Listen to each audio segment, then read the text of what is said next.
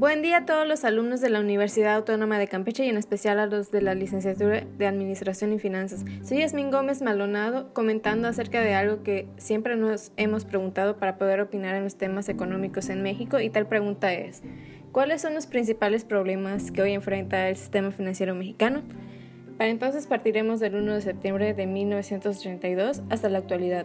El sistema financiero mexicano no responde a las necesidades del aparato productivo y de distribución, que es la de servir como intermediario entre el público ahorrador y los inversionistas, por lo cual no cumple con sus funciones.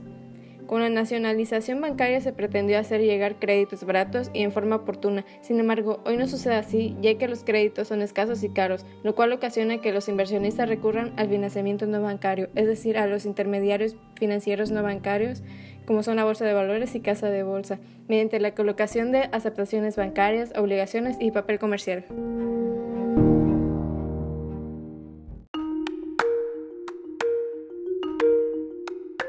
Los recursos bancarios no se distribuyen de manera equilibrada en las entidades del país, en las diferentes ramas productivas y en los diversos sectores sociales, sino por el contrario, se siguen concentrando en el Distrito Federal, Guadalajara y Monterrey, así como en actividades especulativas.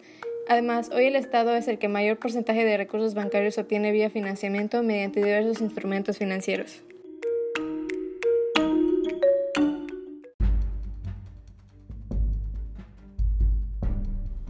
Las tasas de interés bancario eran muy elevadas, lo que generó mayor rendimiento al ahorro que a la inversión, y ello ocasionó que se desalentara la inversión y se favorecieran las actividades especulativas. La baja competitividad internacional de la banca se refleja en la productividad escasa y en altos costos, lo cual es muestra de ineficiencia.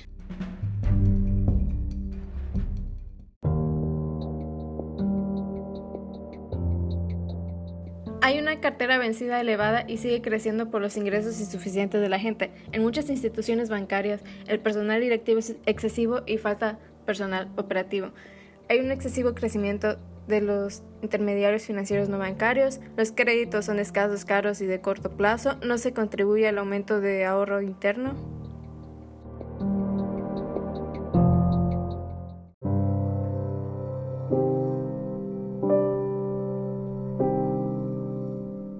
Continúa el proceso de monopolización y extranjerización de la banca.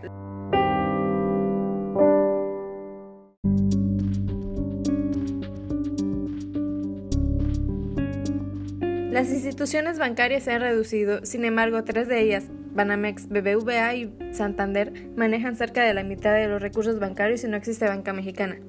Los recursos gastados en publicidad bancaria son muy elevados y no tienen razón de ser porque la publicidad es competitiva y no informativa.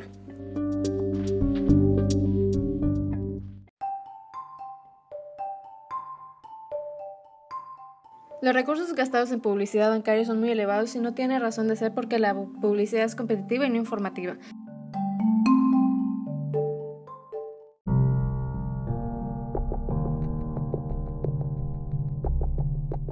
La banca no ha servido ni como promotora del desarrollo económico ni para la recuperación económica y tampoco ha colaborado con la eliminación de la crisis.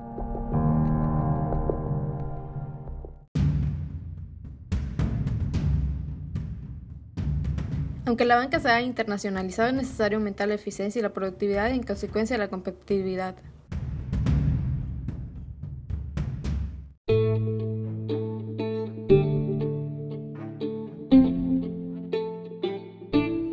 Falta mayor regulación, control y supervisión del funcionamiento de las instituciones por parte de las autoridades financieras y bancarias. Un grave problema que se sigue arrastrando desde el sexenio del presidente Cedillo es el costo del rescate bancario, que ha sido muy alto, se sigue pagando con fondos públicos y no ha mejorado el financiamiento y los servicios que presta la banca.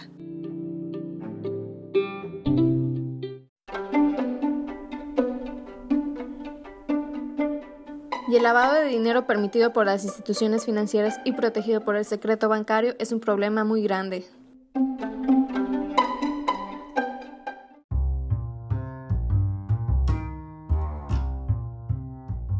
Por eso doy en conclusión en que las soluciones a los problemas planteados son relativamente sencillas. Solamente basta en que el sistema financiero mexicano cumpla con los objetivos para los cuales fue creado.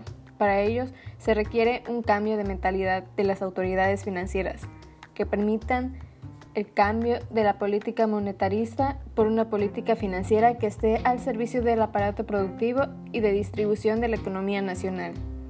Por eso es muy necesario un sistema financiero que contribuya al desarrollo económico y sustentable del país. Eso es todo, muchas gracias.